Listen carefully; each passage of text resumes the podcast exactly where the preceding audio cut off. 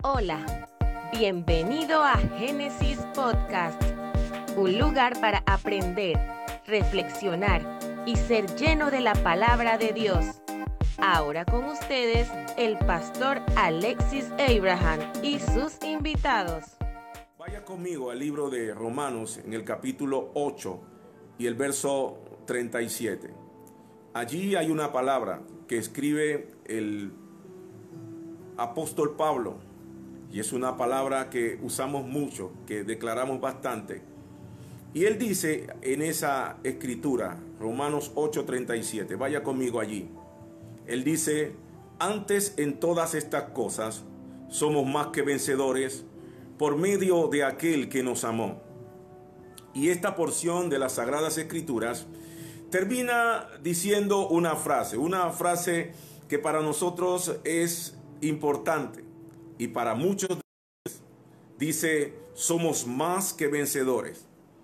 Lo interesante es saber y poner en perspectiva que para vencer algo siempre usted va a tener que pelear o luchar.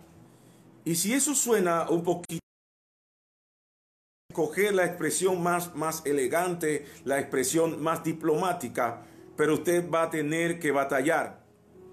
Lo interesante o lo importante o lo que hace la diferencia es que las peleas de nosotros los creyentes no están ligadas a los combates que se dan en los escenarios seculares. Nuestras peleas no las ganamos a filo de espada. Nuestra pelea no la ganamos eh, con ejércitos.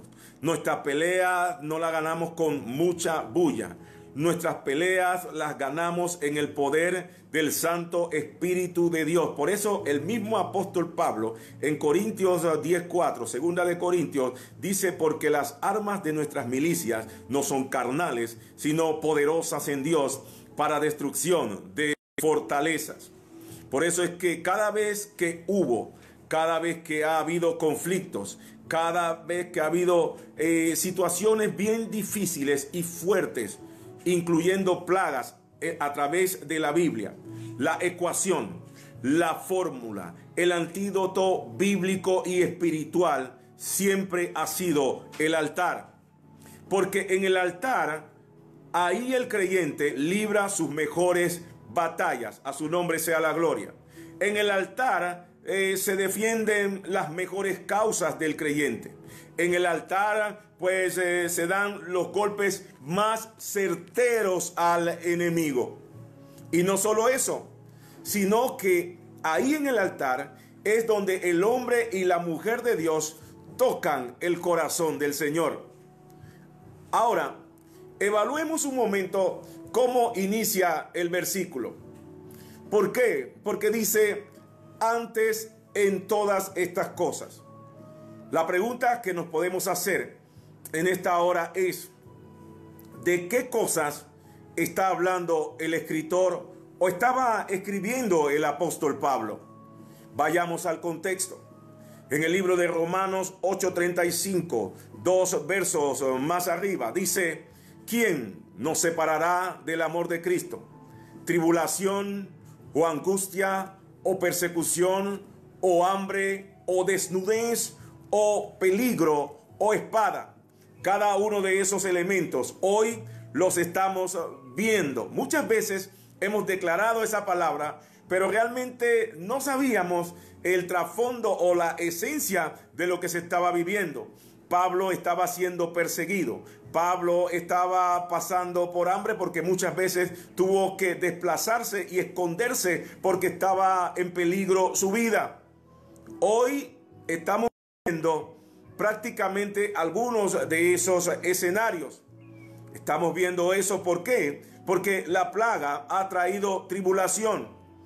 Y esa palabra tribulación es una situación desfavorable o una aflicción muy grande. Y no podemos negar que muchos de nosotros y mucha gente está en aflicción, sobre todo aquellos eh, que han perdido seres queridos, aquellos que están enfermos en la sala de un hospital, aquellos que están pues eh, con esa incertidumbre si van a vivir y aquellos que están en cuarentena en su casa, ellos están en un tiempo y aún nosotros también de tribulación. Estamos en un tiempo de angustia angustiados porque el virus no toque nuestros cuerpos, no llegue a nuestros hogares y cada día estamos clamando para que Dios oh, nos guarde. Hay un tiempo de hambre. ¿Por qué? Suspendieron los trabajos. Y, y si se suspende los trabajos, el gobierno pues eh, no ha sido lo más eh, responsable, no ha sido responsable con la distribución del dinero a la gente, al pueblo. ¿Qué puede hacer una persona con 80 dólares para un mes? Prácticamente nada. ¿Qué puede hacer una persona con esas bolsitas ridículas? Prácticamente nada. Y no es que nos estamos quejando de todo, pero esto va a provocar una situación de hambre. Estamos viviendo un tiempo de peligro. Porque aunque usted se guarde, aunque hay un eslogan que diga o que dice, quédate en tu casa, hay dos cosas que usted va a hacer para buscar su sustento.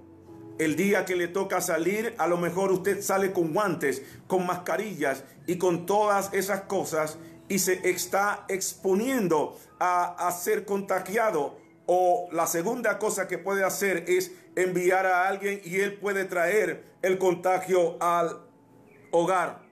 Entonces estamos en un tiempo de peligro. Pero también no escapa el tiempo de persecución.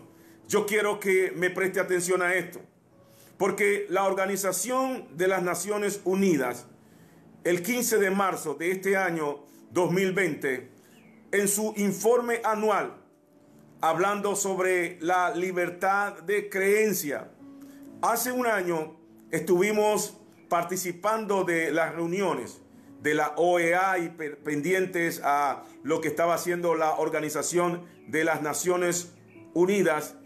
Y ahí nos dimos cuenta de cuál es la política de estas organizaciones. Pero en su informe anual eh, sobre la libertad de creencia, la ONU dijo lo siguiente. Ellos declararon el 15 de marzo de este año que la religión en general y la cristiana en particular hablando de católicos y evangélicos, están indicando o indicaron en ese informe que la religión es un enemigo de los derechos humanos. Hablaron eh, barbaridades de los católicos y de los evangélicos, señalándolos como enemigos de los derechos, porque estamos en contra de las prácticas LGBT, de las lesbianas, de los gays, de los bisexuales, y de los transexuales. Porque la realidad es que la iglesia tiene que ir conforme al modelo divino, conforme al diseño de Dios y nunca vamos a estar en favor de cosas que vayan en contra de la bendita palabra del Señor.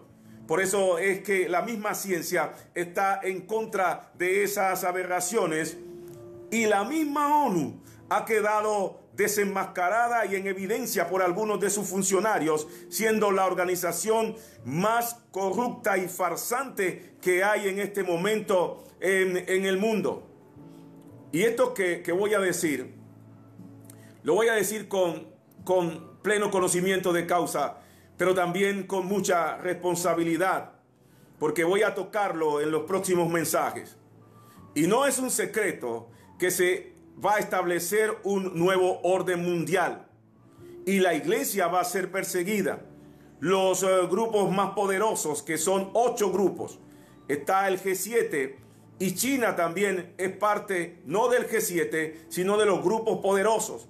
En el G7 está Estados Unidos, está pues em, Japón, está em, Francia, Alemania, y otros eh, países más que ahora no es eh, el tema, pero ellos son el grupo más poderoso y China también. Y van a intentar o van a hacer, conforme a lo que se ha hablado en las Sagradas Escrituras, de establecer o eh, organizar un nuevo orden a nivel mundial. y escúcheme bien, la UNESCO, no la ONU, la UNESCO, que también sigue directrices de las grandes potencias, ya lanzó la coalición global para la educación, aprovechando esta pandemia.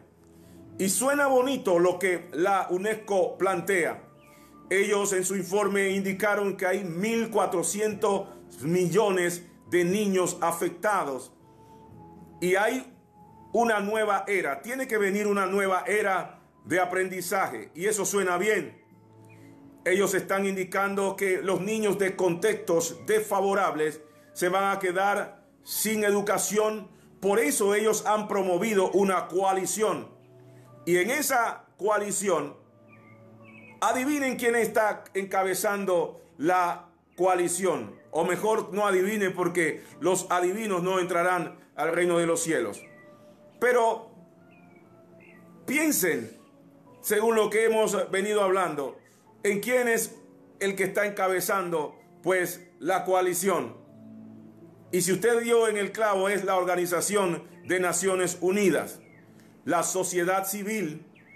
Y la sociedad civil, recuerdo que estuvimos eh, recientemente en Colombia, en el Congreso eh, de la ONU y la OEA y esas cosas, y allí la sociedad civil eran 17 grupos de organizaciones homosexuales, de lesbianas y de, no sé, antidios, pudiera decir yo así, y los, otros grupos de la iglesia evangélica y católica éramos como cuatro, cinco grupos solamente.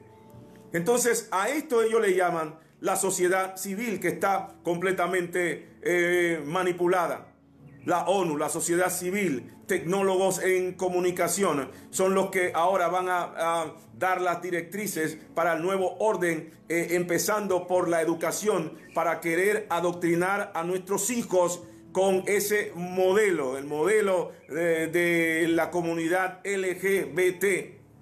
O sea, que ya está listo el caballo de Troya. Todo lo que tiene que ver con la ONU huele a negocio sucio. Yo quiero que me escuche está impregnado de maldad, está impregnado de antivalores, está impregnado de desinformación, lavado de cerebro y adoctrinamiento contra Dios. Este organismo es una farsa y solamente sirve a los intereses de los poderosos de este mundo. Ahora, no perdamos el enfoque y el contexto de lo que estamos compartiendo referente a la palabra de Dios. Las cosas que habla el escritor, el escritor Pablo, él, habla de persecución, de espada, de hambre, que son eventos que el ser humano va a enfrentar de aquí en adelante siempre. Y si usted no me cree, compruébelo en la Biblia. El libro de Mateo, en el capítulo 6, el verso 34, dice en las escrituras, así que no os afanéis por el día de mañana, porque el día de mañana traerá su afán. Basta a cada día su propio mal hoy más que nunca. Amigo que me escucha, hermano que en esta hora está conectado a esta eh, plataforma, hoy más que nunca tenemos que vivir pues un día a la vez. Cada día tenemos que esforzarnos, cada día tenemos que clamar a Dios por su misericordia. Cada día tenemos que clamar porque cada día trae su problema. Por eso, en, una ocasión, el salmista en el Salmo 84, 6, él dice lo siguiente, atravesando el valle de lágrimas, lo cambian en fuente cuando la lluvia llene los estanques. Esto tiene otro trasfondo, otra connotación, pero también tiene una aplicación para nosotros los seres humanos, los que vivimos, los que estamos en este mundo. Porque la palabra clave aquí es atravesando el valle de lágrimas. Ese valle son los conflictos que nosotros tenemos que lidiar a diario son las enfermedades que tenemos que sortear, el hambre y hasta la muerte. Por eso Pablo, Pablo eh, eh, eh, amenazado, en peligro de muerte, sabiendo que sus días ya estaban contados, él escribe en el libro de los Romanos, escríbele, escribe a la iglesia, pues tengo por cierto que las aflicciones del tiempo presente no son comparables con la gloria venidera que en nosotros ha de manifestarse. Pablo en ese momento de la historia, en ese tiempo en que estaba escribiendo esa carta, Pablo estaba siendo perseguido, Pablo estaba encarcelado y finalmente fue decapitado. Y él lo olía, él lo sabía, Dios le había dado discernimiento de los tiempos, pero por eso él dice, porque para mí el vivir es Cristo y el morir es ganancia. Hay una gloria venidera, eso es verdad. Hay una gloria venidera que en nosotros ha de manifestarse. Y no estoy hablando del fin del coronavirus, porque yo escucho gente orando, muestra tu gloria y sánanos. No, la gloria verdadera no es el final del coronavirus sino de lo que la gloria eh, verdadera es lo que Cristo va a hacer con cada uno de nosotros, los que hemos sido fiel en su venida. Por eso Juan escribe en Apocalipsis, tomando referencia y esencia y una revelación de la palabra de Dios. Y él escribe, y una palabra de, de parte del Señor, he aquí, yo vengo pronto, y mi galardón conmigo para recompensar a cada uno según sea su obra. Por eso, nuestras aflicciones, nuestros conflictos, nuestras necesidades de ahora no tienen y no deben de desanimarnos porque siempre hay un propósito en nuestro sufrimiento. Ahora me interesa lo que dice la palabra porque Dios está diciendo que va a traer recompensa a cada uno según sea su obra. No confunda esto con que no es por obra para que nadie se gloríe, eso lo entendemos, que es por fe. Pero además de esto, Dios va a darte recompensa por el servicio que hiciste, por la obra que hiciste en favor de Dios.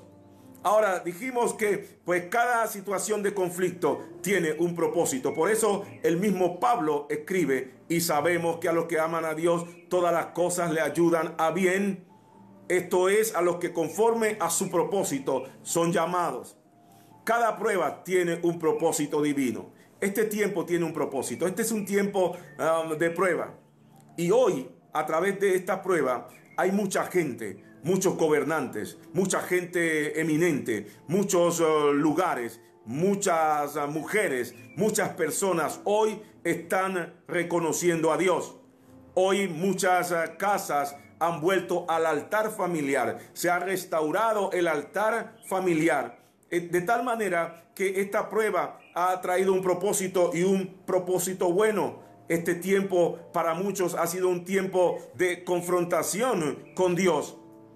Y es interesante lo que están pasando o lo que está pasando en las redes y en estas plataformas porque ya las redes no están saturadas de basuras ni de material tóxico, sino de la palabra y han emergido muchos predicadores, gente que nadie conocía.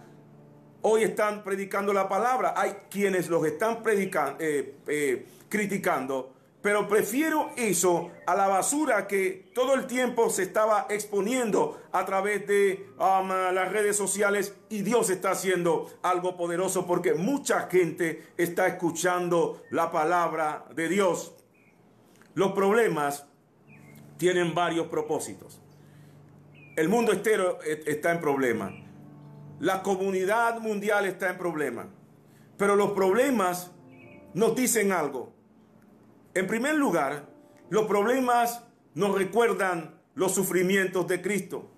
Cuando Isaías escribe en el capítulo 53, una palabra bien poderosa declara lo siguiente. Ciertamente llevó Él nuestras enfermedades sufrió nuestros dolores y nosotros le tuvimos por azotado, por herido de Dios y abatido. Mas él herido fue por nuestras rebeliones, molido por nuestros pecados. El castigo de nuestra paz fue sobre él y por su llaga fuimos nosotros curados. Todos nosotros nos descarriamos como oveja, cada cual se apartó por su camino, mas Jehová cargó en él el pecado de todos nosotros. Escúcheme bien, Jesús pasó por todo eso. Jesús pasó por todas esas cosas que pasamos nosotros. Todo ese sufrimiento fue con una intención, la salvación de su alma y de la mía. Entonces, nosotros pues tenemos que entender algo, porque hay mucha gente que me pregunta, pastor, ¿y esa gente que murió qué? Bueno, si estaban preparados, no hay problema, porque la Biblia dice que Dios guiará a los justos más allá de la muerte. Y Dios está diciendo que cuando Jesús venga, que ya pronta está pues su venida, estamos en los tiempos finales, él dice que los muertos en Cristo van a ser transformados, vivificados y levantados primero, porque hay promesa de salvación y vida eterna para aquellos que creemos en Él y le aceptamos en esta vida. Luego los que quedamos, si quedamos, entonces vamos a ser en primera instancia arrebatados, pero esto es el tema del próximo mensaje más adelante. Y si no, y los que no aceptaron a Cristo, pues no tienen excusa. Dios no tiene la culpa. Yo creo que todos hemos oído el Evangelio. Todos hemos sido advertidos. Italia ha escuchado la palabra de Dios. China ha escuchado la palabra de Dios. España ha escuchado la palabra de Dios. Estados Unidos, Nueva York ha escuchado la palabra de Dios. Panamá y todo el mundo hemos escuchado la palabra de Dios. Lo que pasa es que eh, Pedro, el apóstol Pedro, escribe eh, cómo es pues la venida del Señor. Y yo no estoy hablando de que hay un día específico porque nadie sabe. Pero lo interesante es que como usted y yo no sabemos el día que viene el Señor, necesitamos estar preparados ya sea que usted eh, pierda la vida por el coronavirus, ni Dios lo permita, o que muera de muerte natural, usted necesita estar preparado para ese encuentro con el Señor. Por eso Pedro escribe, pero el día del Señor vendrá como ladrón en la noche, en el cual los cielos pasarán con grande estruendo, y los elementos ardiendo serán deshechos, y el mundo y las obras que en ella hay serán quemadas. ¿Cómo viene el ladrón? El ladrón no te avisa que, que te va a hurtar, el ladrón no te avisa que va a entrar a tu casa, el ladrón no avisa que va a atacar y llevarte tus enseres. Él viene de manera sorpresiva, pues así está diciendo la palabra, que Dios va a venir de manera sorpresiva. Te puedes encontrar con la muerte de manera sorpresiva, pero lo importante es que si algo pasa, tú estés preparado. Todo lo que usted está pasando, debe saber que Cristo ya pasó por ahí. Por eso dice el libro de Hebreos, Hebreos 4:15 porque no tenemos un sumo sacerdote que no pueda compadecerse de nuestras debilidades, sino uno que fue probado y tentado en todo, según nuestra semejanza, pero sin pecado. Dios conoce nuestro problema al pie de la letra, porque ya Él pasó por ahí. Él sabe lo que el mundo está padeciendo. Él sabe lo que usted está sufriendo lo que estamos padeciendo en este tiempo. Él conoce, Él sabe. Y no es un Dios malo, Dios es bueno y para siempre es su misericordia. ¿Y sabe por qué Él conoce tanto tu problema? Por lo que eh, eh, el, escritor del libro de, eh, de Isaías dice lo siguiente, despreciado y desechado entre los hombres, varón de dolores, experimentado en quebranto, y como que escondimos de él, nuestro semblante fue menospreciado y no lo estimamos. Si hay uno que es experto en dolor, si hay uno que es experto en aflicción, si hay uno que es experto en necesidad, si hay uno que es especialista en quebranto, se llama Jesucristo. Usted y yo no le podemos echar cuento a Dios. Sepa algo, los problemas, las aflicciones nos deben alejar del orgullo y nos recuerdan que necesitamos humillarnos delante del Señor. ¿Por qué? La Biblia dice que usted y yo solo somos polvo. Por eso en Génesis escribe lo siguiente, el que pues tiene la revelación de esa, de esa eh, eh, palabra. Él dice, con el sudor de tu rostro comerás el pan hasta que vuelvas a la tierra porque de ella fuiste tomada, pues polvo eres y al polvo volverás. No importa lo que te creas, no importa lo que el hombre quiera decir o quiera hacer. Él va a volver, todos vamos a volver al polvo. Mire, hoy usted puede estar muy bonita, medidas perfectas, eh, y todas esas cosas. Pero mañana, cuando pase el tiempo, usted va a ser un cuero, va a estar sin dientes y sin pelo. El hombre puede ser el hombre más esbelto, el hombre más sexy, pero mañana va a estar calvo, panzón, con chapa y desbaratado. Porque esa es la condición del hombre. Por eso dice Pedro, toda carne es como hierba y toda la gloria del hombre como la flor de la hierba. La hierba se seca y la flor se cae, mas la palabra de Dios permanece para siempre. Sécase la hierba, marchítase la flor, pero la palabra de Dios es la que permanece. El hombre y la mujer se van a secar, se van a marchitar. ¿Por qué? Porque es la condición del hombre. Eh, somos polvo. Pero el problema del hombre, el gran problema del hombre es la soberbia. Todavía en este momento hay gente soberbia, hay gente que se atreven a, levantarse y a retar a Dios. Estaba escuchando, y usted debe haberlo escuchado, porque eso se ha hecho viral, del gobernador uh, de Nueva York, Andrew Cuomo, así se llama ese soberbio. Y sabe lo que él ha estado declarando. Dios no ha hecho nada. Nos estamos recuperando solos. Qué manera tan ridícula de decir algunas cosas que no son ciertas. Sabe que en la ciudad de Nueva York estaba viendo un informe de 131 mil casos y no es el informe más actual. 131 mil contagiados solamente en la ciudad de Nueva York. 18 mil de los 131 mil se recuperaron. 8.893 muertos. Y a eso él está diciendo que se están recuperando solos. Por favor, que sea humilde y que reconozca que ellos no tienen control de esa situación, ni el hombre ni nadie. Por eso Pablo escribe en Timoteo y dice a los ricos de este siglo, manda que no sean altivos, a los poderosos de este siglo, que no sean altivos, ni pongan la esperanza en el dinero, las cuales son inciertas, sino en el Dios vivo, que nos da todas las cosas en abundancia para que la disfrutemos. Necesitamos quitar la mirada del poder de la plata y poner la mirada en Dios.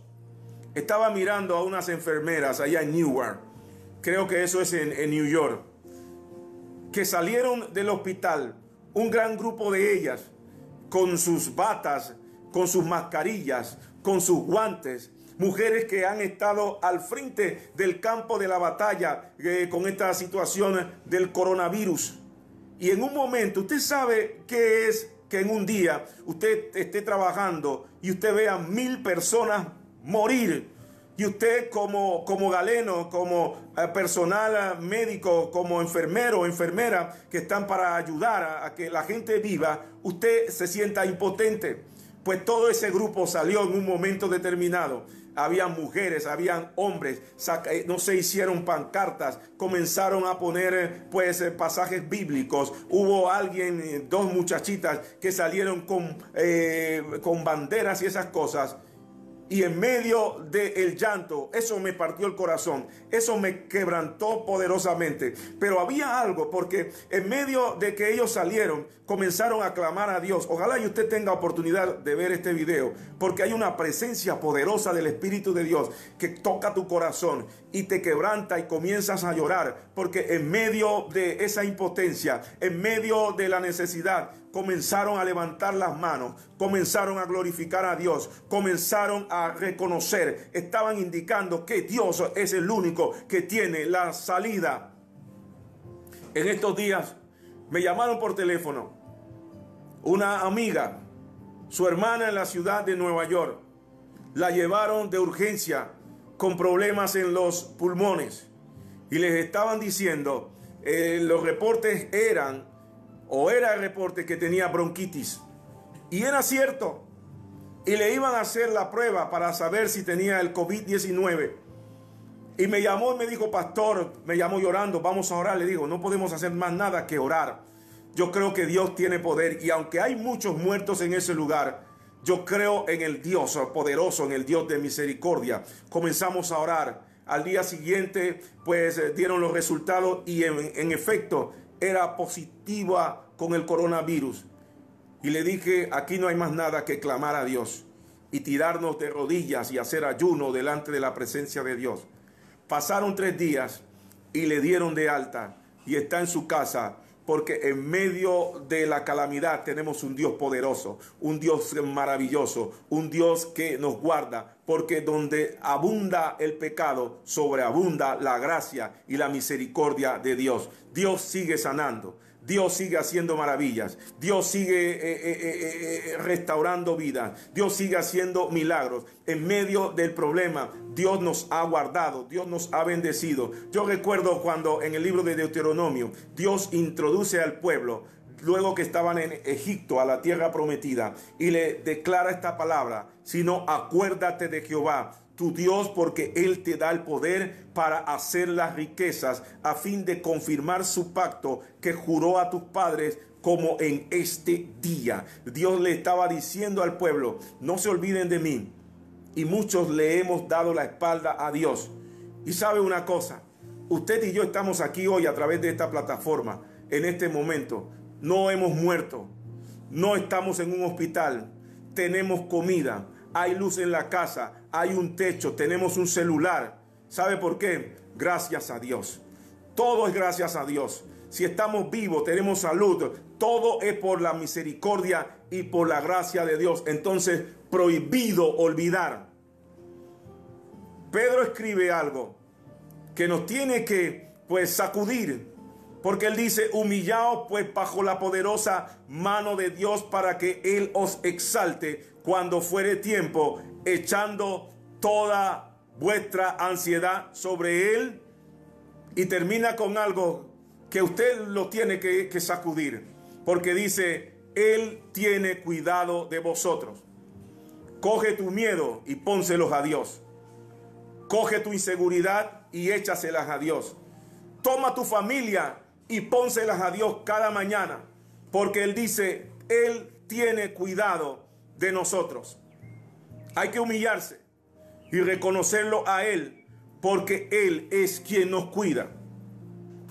Yo hablando con una hermana, la llamé por teléfono, y ella trabaja día a día, tiene un trabajo de esos, eh, ella es independiente, y son trabajos, los trabajos independientes. Mi papá decía Nadie te está esperando en la calle. Tú tienes que salir a, hacer el negocio. Y ustedes, todos los que hemos trabajado o tenemos trabajos independientes, yo me he dedicado por mucho tiempo al transporte público y luego estaba en negocio de turismo. Habían días buenos, días malos, días excelentes y semanas difíciles donde nadie te llama. Y si tú no pues eh, eres un buen administrador, vas a tener problemas. Y hay gente pues que vive de lo que, de lo que hace cada día. Se me había olvidado esta, esta hermana y la llamé para saber su condición, su situación y que de una u otra forma pues la iglesia contribuyera con alguna gente que está pasando por situaciones difíciles sin ánimo de tocar trompeta y darnos bombo porque toda la gloria es para Dios.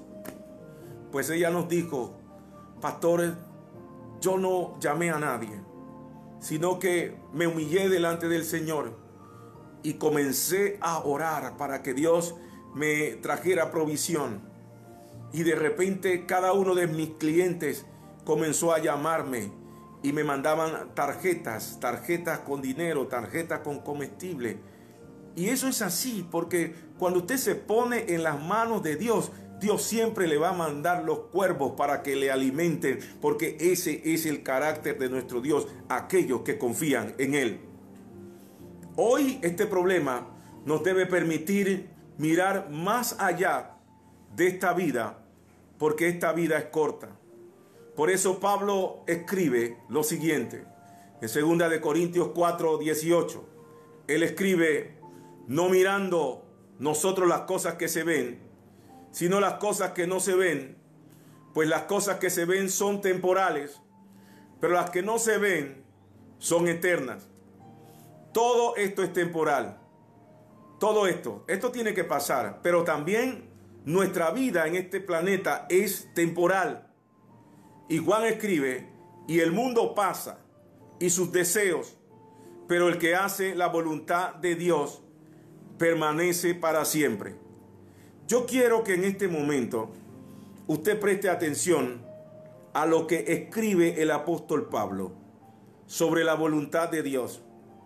Y en alguno de esos um, versos o en alguno de esos escenarios, usted tiene que ubicarse y entender dónde usted está referente a la voluntad de Dios y a la palabra del Señor para usted en este tiempo. Porque Pablo describe puntualmente cuál es la voluntad de Dios y cómo podemos acceder a ella, cómo podemos percibirla. En el libro de Colosenses 3, 1 al 14, yo quiero citar esto detenidamente y bien puntual para que usted se ubique en qué momento de la palabra usted está viviendo. Dice Colosenses 3.1, si pues habéis resucitado con Cristo, buscad las cosas de arriba, donde está Cristo, sentado a la diestra de Dios. Poned la mira en las cosas de arriba, no en las cosas de este mundo. Usted y yo tenemos que analizar cuál era nuestra prioridad. Hay gente que no sirve a Dios, no están en los caminos, su prioridad es su hija que está estudiando, su hija que está en, no sé, en, la universidad, eso no es malo. Mis hijos estudian, yo los motivo a que estudian, no somos ignorantes, no somos gente ilusa, pero nuestra prioridad tiene que ser el Señor. Amar a Dios sobre todas las cosas, porque si Dios no está en nuestros asuntos, eh, no hay garantía de éxito. Por eso la Biblia dice, el salmista dice, Salmo 127, si Jehová no edificare la casa, en vano trabajan los que la edifican. La Biblia dice eh, eh, que nosotros tenemos que buscar primero a Dios y su justicia y todas las otras cosas serán añadidas. Cuando usted está en una búsqueda permanente y usted está entregado en la mano de Dios, cosas como estas, aunque nos angustian, no nos asustan, porque sabemos que Dios nos guarda, que Dios nos protege. Y aunque hay muchas mujeres y hombres de Dios que han partido por causa de esto, pues hay la seguridad de que ellos se fueron con Él.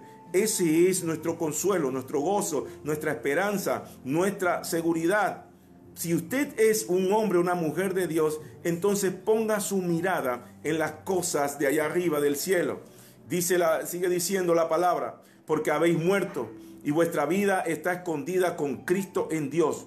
Cuando Cristo, vuestra vida, se manifieste, entonces vosotros también seréis manifestados con Él en gloria. La vida antigua y la nueva. Haced morir, pues, lo terrenal en vosotros. ¿Qué son las cosas de este mundo en nosotros que tenemos que hacer morir? Pablo las describe y habla de, yo quiero que usted se mire allí y dónde está usted en este tiempo o dónde ha, estado hasta antes de la pandemia. Dice fornicación, impureza, pasiones desordenadas, malos deseos, avaricia, que es idolatría, cosas por las cuales la ira de Dios viene sobre los hijos de desobediencia, en las cuales vosotros también anduvisteis en otro tiempo cuando vivíais en ellas. Pero ahora, dice la palabra, dejad también vosotros todas estas cosas. Y habla de cosas puntuales. Habla de ira, enojo, malicia, blasfemia, palabras deshonestas de vuestra boca. ¿Cuántos no nos hemos airado? ¿Cuántos no nos hemos enojado? ¿Cuántos no hemos tenido una actitud maliciosa? ¿Cuántos no hemos blasfemado contra Dios? ¿Cuántos no hemos tenido palabras deshonestas, sobre todo contra los hombres y mujeres de Dios? ¿Cuántos no hemos hablado y criticado a los hombres de Dios que por mucho tiempo, que por muchos años estábamos advirtiendo de estas cosas? Que viene Cristo otra vez, que la segunda venida es inminente, que las plagas y las pestes en algún momento pues eh, van a llegar a la humanidad. Pero muchos no atendieron y por esta causa el mundo no estaba preparado para eso. Pero hoy lo estamos viendo y tenemos que entender que de nuestra boca muchas veces hemos blasfemado y ha habido palabras deshonestas. Dice eh, Pablo, no mintáis los unos a los otros, habiendo despojado del viejo hombre con sus hechos y revestido del nuevo, el cual conforme a la imagen del que lo creó se va renovando hasta el conocimiento pleno, donde no hay griego ni judío. ¿Sabe lo que te renueva? Lo que te renueva es la palabra de Dios. Cada vez que te expones a la palabra de Dios, tú entiendes que necesitas cambiar. Tú entiendes que necesitas ser transformado. Tú entiendes que necesitas estar conectado a la fuente, que es el único quien te restaura, quien renueva tu vida. Y habla, pues, eh, donde no hay griego ni judío, la palabra, circuncisión ni incircuncisión bárbaro ni escita, siervo ni libre, sino que Cristo es todo, en todo y en todos. Y termina dando una recomendación. Vestidos pues, cogidos de Dios, santos, amados, de entrañable misericordia, de benignidad, de humildad, de mansedumbre, de paciencia, soportándonos unos a otros, porque todos tenemos eh, defectos todos, todos fallamos, pero tenemos que eh, soportarnos. Y dice, y perdonándonos unos a otros si alguno tuviere queja contra otro. De la manera que Cristo os perdonó, así también hacedlo vosotros. Y sobre todas estas cosas, vestidos de amor, que es el vínculo perfecto. ¿Por qué de amor? Porque Pablo también escribe en Corintios que el amor todo lo puede, que el amor todo lo soporta, que el amor todo lo sufre. Mire, hoy hay una ola de denuncias con los jueces de paz. Ahora que la gente está en cuarentena, muchos maridos están abusando de sus mujeres. Las están maltratando. Y eso es una situación que estamos viviendo. Aún gente que dice que ama a Dios. Y es el momento donde eh, eh, eh, han florecido, han dado, han sacado a la luz la conducta de cada uno de ellos, las realidades de cada uno de ellos. No pueden convivir en paz, pero Dios está diciendo que eh, nuestro vínculo perfecto tiene que ser el amor. Y cuando hay amor podemos perdonar. Cuando hay amor podemos sufrir los agravios. Cuando hay amor no te molesta porque te manden a botar la basura en cada momento o porque te manden a lavar el baño en cada tiempo porque ahora no tienes dónde esconderte, varón. Pero cuando uno ama a Dios, uno quiere procurar hacer las cosas. Hay que morir a la carne y procurar vivir según el Espíritu y sobre todo vestirse de amor. ¿Sabe por qué están haciendo política con los bonos, con las bolsas y con el dinero? Tristemente, están haciendo política. Y el bono y las bolsas no están llegando a la gente más necesitada. No estoy hablando bochinche.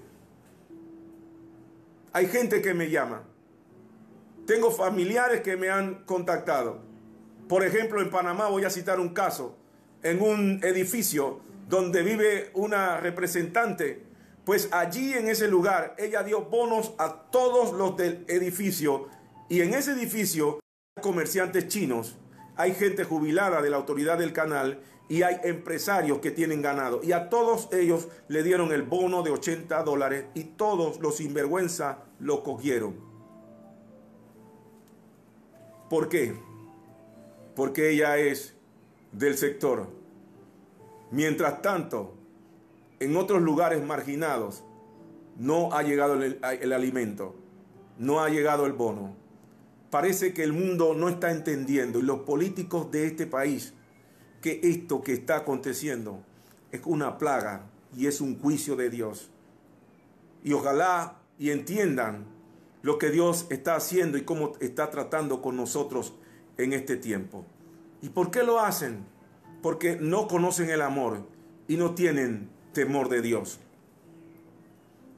Quiero concluir con esto. Usted que me ve y me escucha en esta mañana, en este tiempo, estamos en una situación difícil. Esto es un problema grande. Esto no es cosa de juego. Pero sepa algo, los problemas le dan la oportunidad a Dios para mostrar su gloria. Y este caso ha sido imposible para la ciencia. Este caso ha sido imposible para los sabios de este mundo.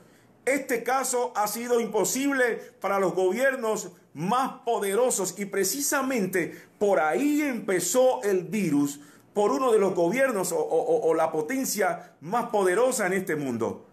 Porque China actualmente se estaba comiendo al mundo. Todos los productos, toda la tecnología estaba saliendo um, de China y se han convertido en uno de los siete poderosos o de los tres más poderosos del mundo. Entre los tres más poderosos está China. Pero un microbio, un microbio los venció. Un microbio venció a Estados Unidos. Un microbio venció a España. Un microbio eh, Italia no lo pudo controlar y es algo sobrenatural. Esto nos tiene que enseñar que hay alguien más poderoso que la tecnología, que el dinero, que la ciencia y que todo el dinero del mundo. Y aunque quieran desacreditar a Dios, Jesucristo hace más de dos mil años escribió en las páginas de la historia, en un libro que es el libro o la palabra profética más segura, declaró una profecía y dijo que pestes iban a venir. Como Él lo dijo y como Él lo supo, Él es el único que tiene el control y que sabe cuándo esto va a parar. Por eso Isaías declara en el capítulo 40, hay una palabra que dice que Él convierte en nada a los poderosos y a los que gobiernan el mundo hace como cosa vana. Frente a esta situación, ningún gobierno ha podido hacer nada. Se han convertido en nada, porque el único que tiene todas las respuestas y toda la salida es nuestro Señor Dios Todopoderoso. Pero en medio de la crisis es cuando Dios aparece para mostrar su gloria. La Biblia habla de un hombre que había muerto, que estaba en el sepulcro y que ya tenía malos, destilaba malos olores. Usted conoce esa historia porque es la historia de Lázaro. Un hombre que tenía cuatro días de muerto era imposible para la ciencia que este hombre se levantara. Era absurdo, era cosa ridícula. No había más nada que hacer. Pero Jesús en medio de ese pensamiento le dijo a María, no te he dicho que si crees verás la gloria de Dios. Yo creo que Dios va a mostrar su gloria, pero también Dios va a mostrar su misericordia a aquellos que le creen y que lo están esperando. ¿Cuánto le esperan? ¿Cuánto le esperan? Yo le espero. Yo estoy esperando que Dios muestre su gloria y su misericordia. Y mientras eso pasa, yo quiero dejarte con esta palabra en el libro de Hebreos 10:23 que dice, mantengamos firme sin fluctuar la profesión de nuestra esperanza, porque fiel es el que prometió. Y Timoteo, Pablo le dice a Timoteo, pelea la buena batalla de la fe, echa mano de la vida eterna, a la cual asimismo fuiste llamado, habiendo hecho la buena profesión delante de muchos testigos. Pelea la buena batalla de la fe. ¿Cuál es esa buena batalla de la fe? La buena batalla de la fe es la que usted y yo ganamos. Vamos a ganar esta batalla. Vamos a levantarnos victoriosos con la ayuda de Dios. Dios ha sido bueno. Dios ha sido maravilloso. Dios es un Dios de amor. Dios es un Dios de pacto que cumple todas sus promesas. Yo le invito en, esta, em, en este momento, en este, en este tiempo, para que usted, pues allí donde se encuentra, incline su cabeza, cierre sus ojos por, por un momento y tengamos un tiempo para orar a Dios, para adorar a Dios, para exaltar a Dios. Yo quiero orar en esta... Gracias por escucharnos. Nos encantaría que pudieras compartir este podcast con tus amigos y conocidos. Puedes suscribirte, calificar y dejarnos un comentario en cualquier plataforma que utilices para escucharnos.